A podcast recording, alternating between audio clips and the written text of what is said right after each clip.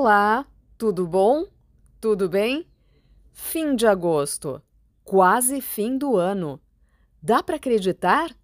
O que não chegou ao fim são as nossas crônicas e histórias do Brasil. Bem-vindo, bem-vinda!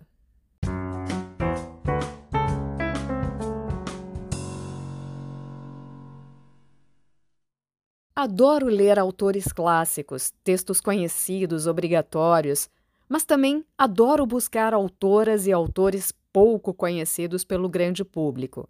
Por estes dias, encontrei uma lista de 150 mulheres que estão fazendo literatura hoje no Brasil. 150 mulheres incríveis. Essa é uma descoberta incrível. Uma alegria conhecer novas autoras, novos textos. Aos poucos, vou trazer essa descoberta a todos. Hum, e por que não começar hoje?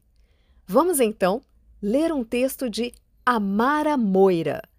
Como ela própria se apresenta, é transexual, prostituta e doutora em literatura pela Universidade de Campinas. Tem um trabalho literário de bastante impacto que foge a todas as convenções da literatura feita hoje no Brasil.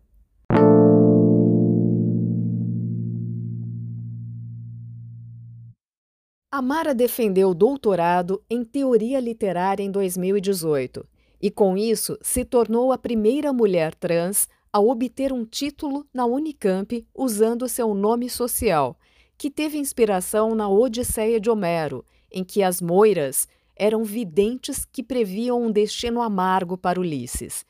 Durante seu doutorado sobre a produção literária de James Joyce, começou seu processo de transição de gênero aos 29 anos de idade. A seguir, iniciou sua atividade como prostituta e como escritora de um blog, no qual relatava suas experiências e a de outras colegas na profissão. Esse período serviu de inspiração para o seu primeiro livro, Atualmente, Amara não trabalha mais como profissional do sexo e acredita que a literatura é fonte de transformação social. Em diversas entrevistas, ela fala sobre a representatividade trans nos livros.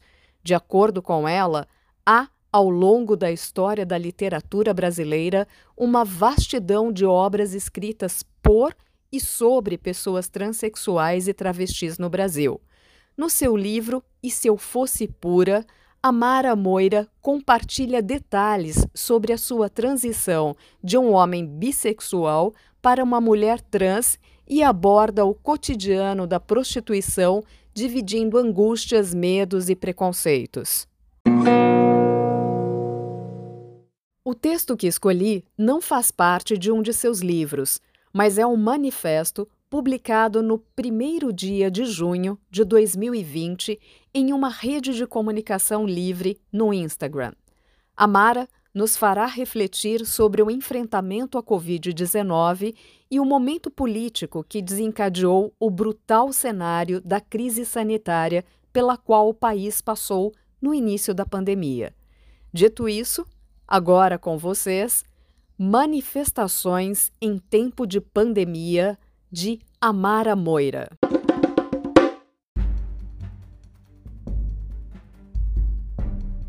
Eu tenho condições de passar meses em home office, saindo só uma vez por semana para o supermercado. Eu, professora de um cursinho online, com boa internet em casa, um cantinho sossegado de estudo e um computador para dar as minhas aulas.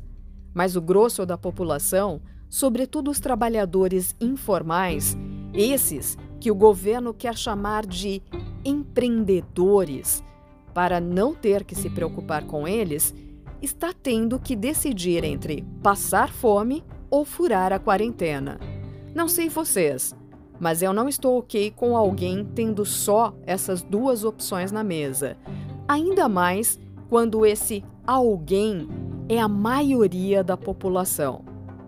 Aí, junto o fato de termos um presidente que questiona publicamente a importância do isolamento e incentiva o povo a não respeitar as recomendações defendidas por todas as organizações de saúde, mas a continuidade das ações brutais da polícia na periferia, mesmo em tempos de quarentena, resultando em despejos e mortes de negros e pobres, sem contar os exércitos de robôs diariamente colocados em funcionamento para impor narrativas e manipular as nossas percepções da realidade. O país que menos faz testes é também o quarto em número de mortes oficiais. Aí faltam profissionais de saúde e hospitais e não temos sequer um ministro da saúde. Mas querem nos convencer de que é hora de acabar com o isolamento, reabrir o comércio, tocar nossas vidas como antes, nos bombardeando com mensagens contraditórias, até acabarmos aceitando como natural as dezenas, talvez centenas de milhares de mortes que isso implicaria. Não!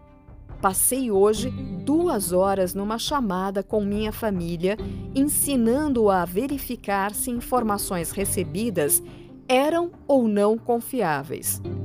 Todos na minha família puderam estudar.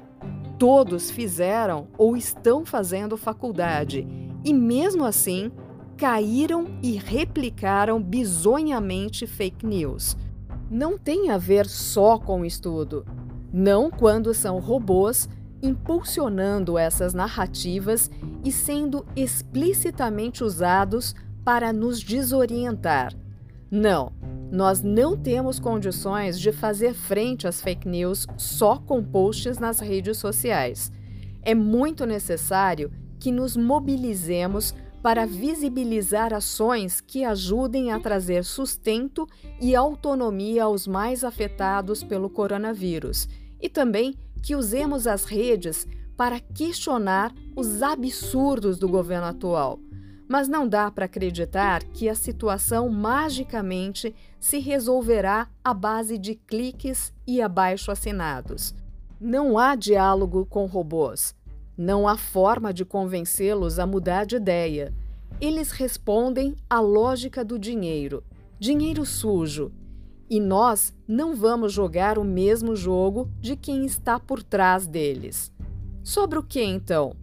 Manifestações de rua todos os políticos que aí estão estão ainda assombrados pelas jornadas de junho de 2013, em especial agora que a população do mais rico país do mundo está fazendo o que faz.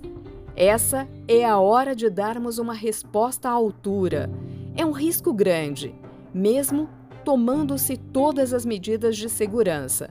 Máscara o tempo todo, álcool gel sempre à mão, distância mínima, evitando contato físico e mexer no rosto. Ainda mais por nem estarmos conseguindo conter a disseminação do vírus.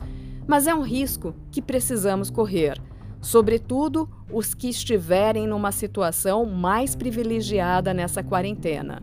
A pandemia se alastra pelas periferias do país e as pessoas mais afetadas são justamente as que menos têm condições de ocupar as ruas pela democracia e pelas vidas negras e pobres, suas vidas, no mais das vezes.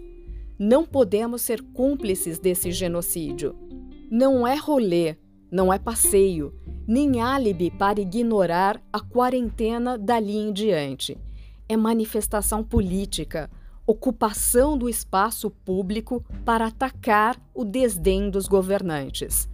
Você, que já furou a quarentena por bobagem ou que está muito confortável enfrentando o isolamento, se não é grupo de risco, nem mora com um grupo de risco, é hora de começar a se mobilizar por algo maior do que você e o seu bairro.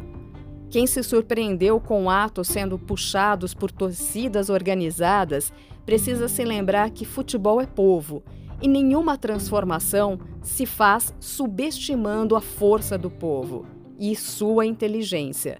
Já temos chamados de novos atos eclodindo por todo o Brasil. Que junho de 2020 seja retomada de 2013. Axé. Que então a retomada seja em 2021. Axé para todos nós. E você, o que acha sobre as manifestações? Escreva para pereirag.dickinson.edu. Diga lá e dê também a sua indicação de leitura. Mês que vem tem mais e eu espero você. Beijo, tchau!